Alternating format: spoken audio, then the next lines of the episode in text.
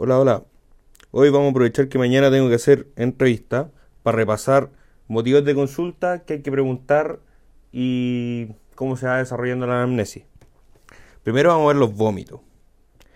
Los vómitos, ¿qué, tenemos que preguntar cuando nos enfrentamos a un paciente que tiene vómitos? Primero hacemos el típico deliciase, que es como la neumotecnia más, útil que podemos tener. Primero, ¿desde cuándo tiene los vómitos, la duración? Esa es la D. La E, evolución, ¿cómo ha estado? ¿Se ha ido aumentando? ¿Se ha ido disminuyendo? ¿Si al principio fue mucho? Y su inicio, si empezaron de una, si, ¿cómo que se llama? Si fueron vómitos explosivos, si, si eh, eh, cómo, iniciaron, si tenían náuseas antes, si no. Em, localización en este caso no, porque el delicias es para dolor, pero podemos cambiarlo por frecuencia. ¿Cuántas veces ha, ha tenido episodios de vómito el paciente? Ha ido dos veces a vomitar, ha ido cinco veces, diez veces a vomitar. Eh, después del, del I, en I sería intensidad, que también podemos verlo con frecuencia, cuántas veces va, cuantía, que, cuánta, que el paciente diga cuántas tazas ha vomitado. No sé, yo vomité, ponte tú, tres, cuatro tazas, ya. o no sé, vomité diez tazas en diez episodios el paciente podría estar deshidratado, entonces hay que ver ahí, eh, reponerle fluido, darle suero si es que está muy deshidratado, que tome agua. Eh, ahora pasamos Deli. Ahora pasamos con carácter, pero podríamos hablar de, de cómo se ve el, el, vómito, si el vómito se ve la comida, si fue justo después de, de haber comido, como postprandial, si fue un si se ve la comida, si está mezclado con bilis, si no, porque esto nos hablaría de alguna obstrucción a nivel del píloro o pasado la, la ampolla duodenal mayor. Que, por ejemplo, ya si el paciente vomita solo comida y ha estado mucho tiempo, como han pasado unas 5 horas luego de que comió y vomita y sigue comida y se ven restos de comida, esto nos hablaría que tiene una obstrucción intestinal en algún nivel.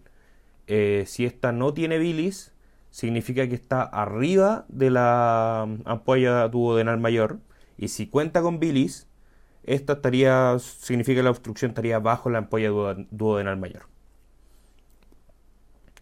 Eh, ya, vamos, pasamos de a atenuante o agravante. Si lo asocia con alguna comida, si se agravó con, no sé, en, en eso vamos a poner gatillante, que no sé, el paciente comió chancho crudo y le empezaba a dar náuseas y vómito.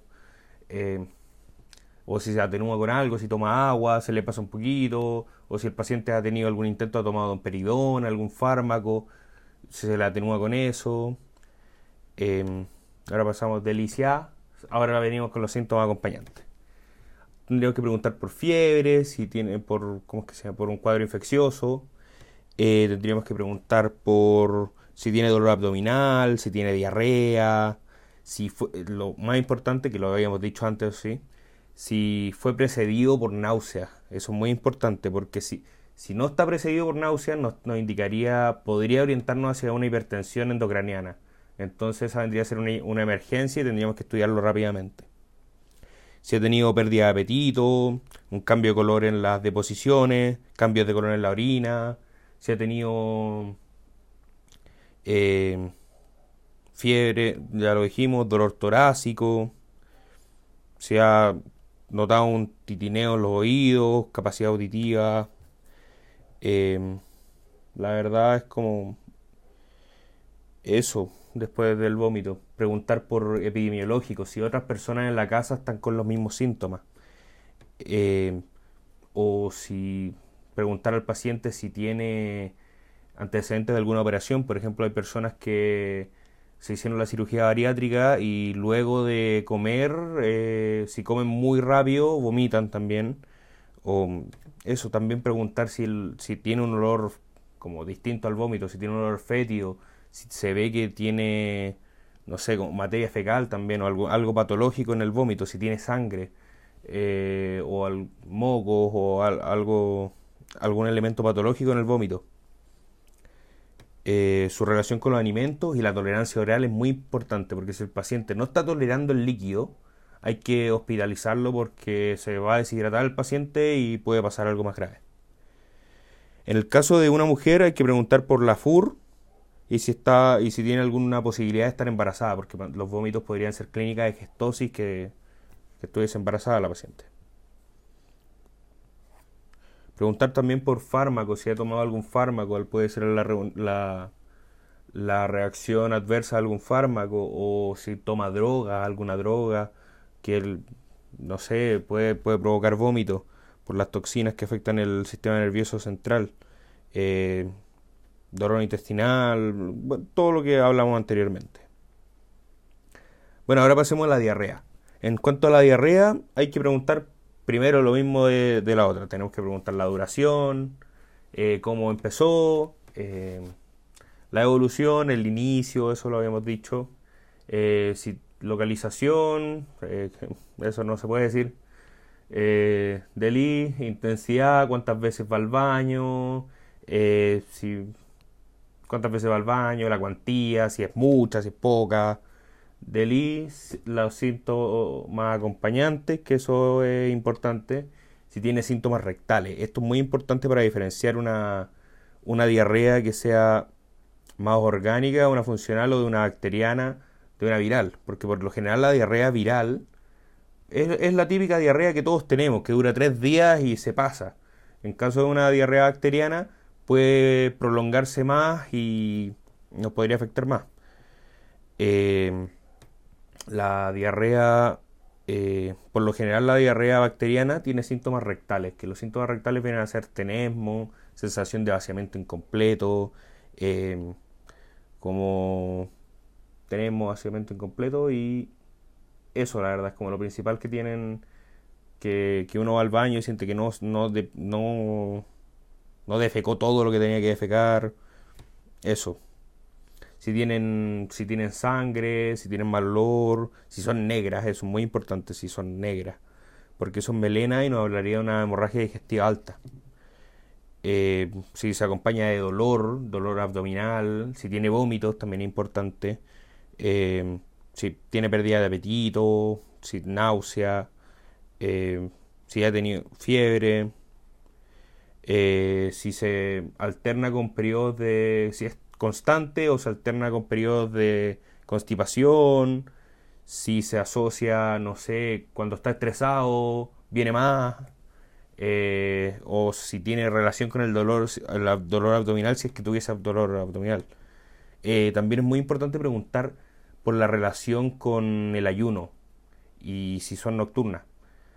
Eh, la relación con el ayuno es importante porque nos diferenciaría de una diarrea osmótica de una secretora. Eh, también preguntar si el paciente toma, toma laxante o algún otro, otro medicamento que pudiese hacer que aumente el tránsito. También tendríamos que preguntar por síntomas de hipertiroidismo, porque en algunos pacientes que tienen hipotiroidismo, el, el tránsito intestinal es muy rápido, por lo tanto se puede enfrentar como, se puede producir como una diarrea. Entonces habría que preguntar por palpitaciones, intolerancia al, calor en este caso, exoftalmo, eh, y la diarrea. Si, si pregunto por diarrea, ahí está el otro. El otro. Em, la relación con las comidas, lo había dicho. Eh, si tiene distensión abdominal, si se ha tenido algún cambio de peso. Eh, o como eso, la verdad. Elementos patológicos como moco. Y si es que tiene sangre, especificar más o menos como si es mezclada, si, si es negra, si es después que queda en el papel. Eso es importante. Y si ha tenido episodios previos, eso también es muy importante porque no, y si son similares, porque no hablarían de, podríamos relacionar con los síntomas con alguna patología como más recurrente. Bueno, ahora hablemos de hematuria. en el caso de orina roja, no siempre tenemos que decir que es sangre al tiro. Primero tenemos que descartar los pseudos, que los pseudos vendrían a ser si el paciente comió, por ejemplo, betarraga, si está tomando algún antibiótico, eh, si ha tenido, si ha tomado colorante, cosas así, eh, que pueden teñir la orina y que se vea roja. Y pucha, primero caracterizar el síntoma, duración, cómo empezó, lo asocia a algo, ha tenido un trauma, eso es importante porque si chocó el paciente, tuvo un trauma de alta velocidad, como se dice, se puede haber roto el riñón y por eso esté sangrando por la orina. Eh, hay que preguntar si es como al principio del, cuando inicia el chorro, si a mitad de chorro o al final, que nos hablarían de distintas patologías. Al inicio de chorro eh, nos, indicaría una, lesión en la uretra. Si es, eh, si al principio es transparente y después al final se vuelve roja, él sería como en la uretra posterior o en, ¿cómo es que se llama? En la, en la vejiga hacia atrás, como hacia, como en el fondo de la vejiga se tendría la, la lesión. Y si es totalmente todo el rato roja, podría hablarnos de un, de un compromiso más arriba, un compromiso glomerular. Esta, cabe decir que el compromiso glomerular no tiene coágulo. En cambio, si, si, la, si la sangre está en el uréter o en la vejiga, si ahí está la lesión, ahí esta podría tener coágulo. Hay que preguntar también si el paciente tiene dolor abdominal, como dolor en la espalda, algún lumbago, porque podría ser algún, algún cálculo impactado. Eh, si siente eh, molestia, disuria, si siente molestia al, al orinar, si siente lo mismo tenesmo, vaciamiento incompleto, también es importante porque podría tener una infección urinaria. Eh, si el paciente tiene fiebre o síntomas de, de infección, podría ser una glomerulonefritis. Y eso son parte de la hematuria. Y episodios previos si le había pasado antes. Y si son similares. Eso es importante también. Bueno, ahora pasamos a la disnea. Eh, primero, la disnea hay que ver si realmente al paciente le está sintiendo una disnea o no sé, o, tiene una taquimnea que siente que, por ejemplo, el paciente corrió dos kilómetros y siente que le falta el aire o es distinto. Entonces hay que ver bien si es real la disnea y, o si no. Primero hay que preguntar desde cuándo la tiene, eh, cómo, cómo inició, si fue a poco, fue súbita porque eso nos va a diferenciar mucho. Si fue súbita, puede tener un tromboembolismo pulmonar, por ejemplo, o puede ser un neumotórax o algo, algo así, alguna obstrucción, como un cuerpo extraño. En cambio, una disnea más o menos crónica, habría que preguntar si el paciente es fumador, por EPOC. Eh, si el paciente es asmático, habría que preguntar por la, en, la, en la disnea súbita. se me fue. Eh, la crónica también tendríamos que ver alguna enfermedad familiar, como si tiene antecedentes de enfermedad fibrótica, si tiene insuficiencia cardíaca, por lo tanto tenemos que preguntar esos síntomas. Pero sigamos caracterizando la disnea. Primero ya cómo se presentó, cómo fue evolucionando, si es constante esta falta de aire, a cuánto eh, esfuerzo se le gatilla, si está en reposo o no está en reposo, que la agrava, que la alivia, alguna posición, sentarse o lo que sea. Esto aquí está cuantificarla bien. Por ejemplo, si, es, si tiene pinta de disnea cardíaca, preguntar eh, en reposo, ¿le falta el aire? En este minuto está faltando el aire. O a cuántas cuadras camina sin que le falte el aire. O en sus actividades diarias le cuesta. También hay que preguntar por si siente silbido en el pecho, si siente el pecho apretado, como por, asma, por decirlo. Si tiene tos, si tiene tos con expectoración, como hacía hace mucho tiempo, podría ser EPOC, eh, pero se tiene que correlacionar con que el paciente fume. Eh, o que trabaje en, algún en algún sitio donde esté expuesto a quema de biomasa o elementos contaminantes que también pueden dar EPOC. Eh, si tiene expectoración con sangre, dolor abdominal, dolor torácico, si tiene eh, palpitaciones, disfonía, o también si es que tiene expectoración, tiene fiebre, eso es importante porque podría darnos una neumonía también. Eh, si ha tenido como si el paciente es un poco de mayor edad se puede preguntar por exposición a asbesto eh, o a cría de palomas, que eso también puede dar, por ejemplo, las palomas pueden dar a eh, cabella tuberculosis o, por ejemplo, si vive muy hacinado, no sé si, si viven 20 personas en una pieza enana, podría tener tuberculosis. Eh, si, y si ha estado en contacto con personas con tuberculosis. Ya, en cuanto a los síntomas acompañantes, tendríamos que preguntar primero por, por fiebre, para descartar algo infeccioso, fiebre, baja de peso, eh, sudoración nocturna por algún cáncer. Ya, tendríamos que preguntar en casos cardíaca, preguntar por eh, disnea paroxística, tendríamos que preguntar por eh, edema bilateral en las piernas, eh, si tiene tope inspiratorio es importante, por algún derrame pleural puede tener.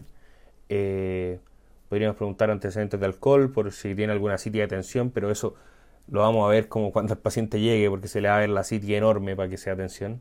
El neumotórax, como ver si ha tenido trauma o el paciente se ve que es muy alto, eso también es un factor de riesgo para neumotórax espontáneo ver si el paciente está teniendo alguna crisis de pánico, eso es importante, como si le ha pasado antes, si se siente, si siente que le pasa siempre después de, no sé, de un periodo de estrés grande, descartar eso también. Em, y si es más crónico, eh, también descartar tuberculosis y principalmente la causa cardíaca. Y ahora veremos las palpitaciones. Ya las palpitaciones, ya lo mismo, preguntamos desde cuándo. Esto es muy importante, gatillante. Si el paciente estaba haciendo, por ejemplo, estaba sentado en el sillón y le empezó a acelerar el corazón, es distinto que si el paciente estaba caminando rápido y sentía el corazón.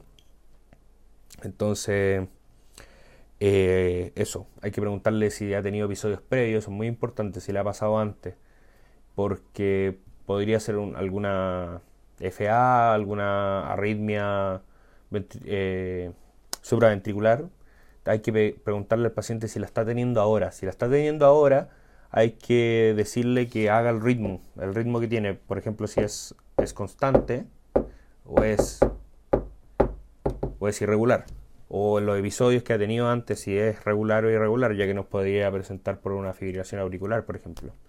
Si ha tenido disnea, si las crisis de ahora son iguales a las anteriores. Eh, si se gatillan por algo, por el ejercicio, si atenúan con algo, si se agravan con algo. También sería importante preguntar desde cuándo las tiene, em, si se asocia con dolor al pecho, eh, si tiene fiebre, cuánto duran los episodios, eh, si con alguna maniobra, por ejemplo, bajan, que se toque el cuello y baje porque hay algunas arritmias que al activar el vago se cesan por la y estas pueden ser no sé las maniobras vasovagales que vendrían a ser apretar el seno cariotídeo eh, hacer valsalva y esas son las dos que conozco la verdad hay una tercera pero no me acuerdo si se detuvo de una forma brusca eh, si si se ha tenido síncope eso es muy importante si ha tenido síncope si, se ve como rubor en la cara o, dolor de cabeza cuando ha tenido. Aquí es muy importante preguntar por intolerancia al frío o al calor, por alguna eh, afección tiroidea, como un hipertiroidismo, por ejemplo. En ese mismo caso, preguntar por diarrea, alteraciones de sueño, eso. Si toma algún medicamento, si está tomando algo, algún medicamento adrenérgico, si está tomando algún medicamento para la tiroides, por ejemplo, o para los pulmones porque los inhaladores hay algunos son betagonistas y también pueden pasar a la sangre si son mal usados y pueden provocar taquicardia. Hay que preguntarlo de la tiroides porque hay pacientes que toman el Eutirox para bajar de peso. Eh, por, ejemplo, si toma café también, si fuma, si toma alcohol, o si toma bebidas energéticas también. Eh, si alguna vez le han dicho que tiene el síndrome de Wolf Parkinson White, también hay que preguntar si ha notado que después de las palpitaciones tiene que ir a orinar porque pueden ser asociarse a tirotoxicosis, polisemia, fiebre, ansiedad.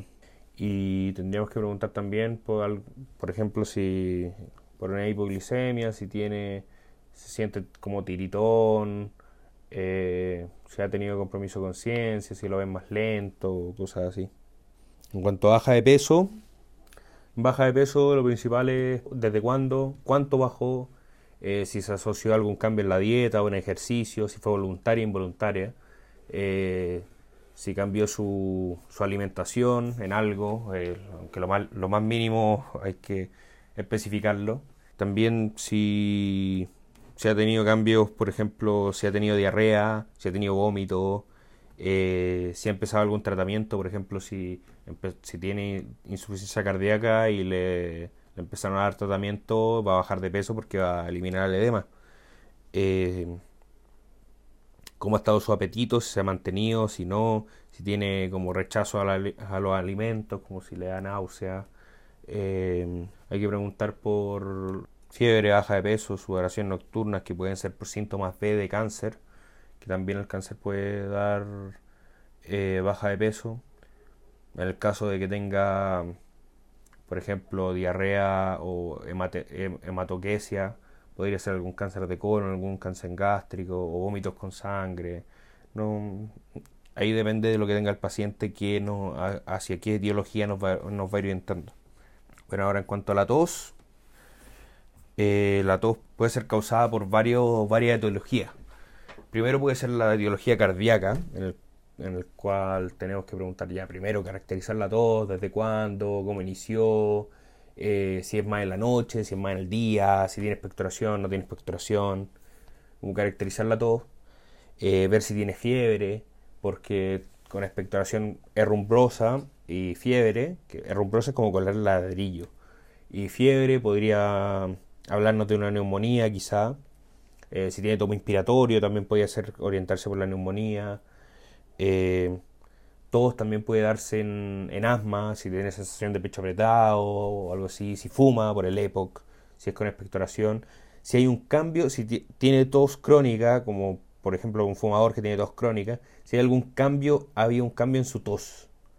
Porque, por ejemplo, un fumador que tose siempre y bota un pollo y ahora la tos cambió, es importante estudiarla, porque podría ser alguna neumonía o alguna exacerbación del EPOC.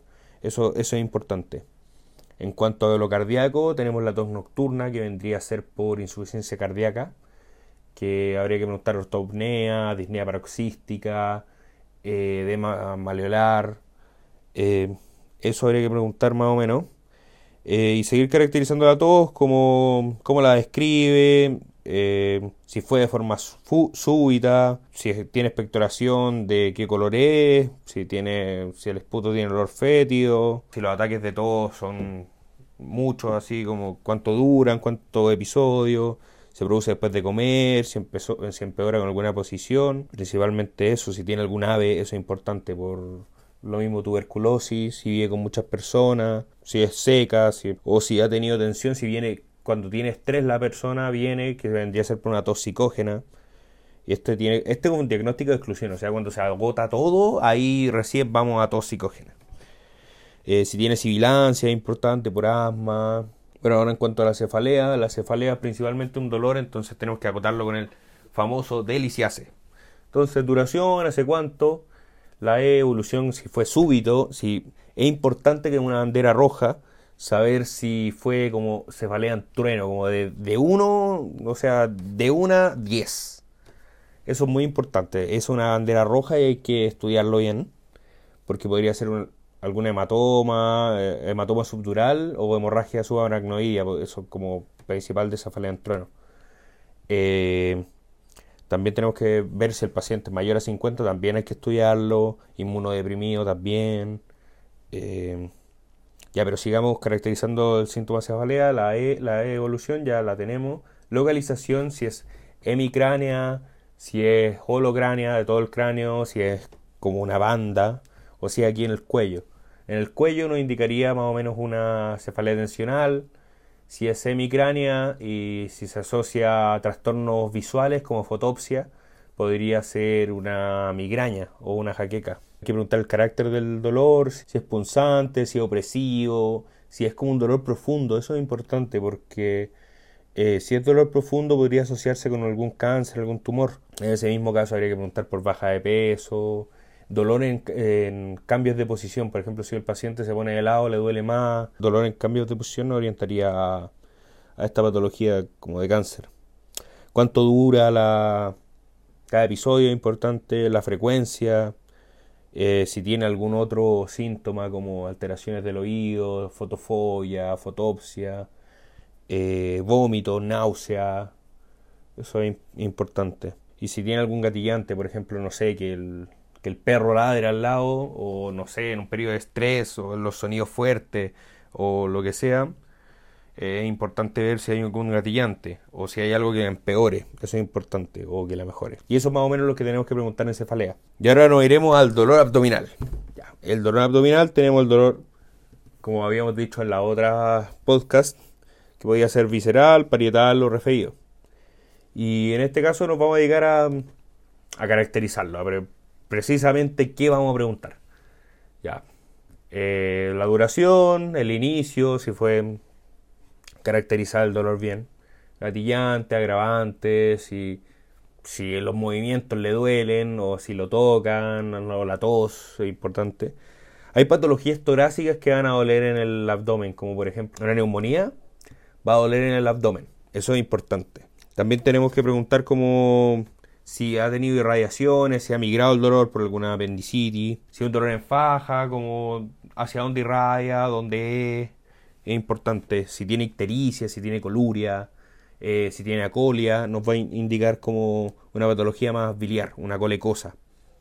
Eh, si ha tenido episodios previos, si son similares, si tiene diarrea, si tiene vómito, es importante. Un dolor sin diarrea, que una vez nos dijo un profundo dolor sin diarrea o sin vómito, es un poco más grave. Si fue repentino, ¿Cómo, ¿Cómo, describe el dolor? El carácter, si es cólico, si es un dolor punzante, si es opresivo, si ha aumentado con el tiempo, si no.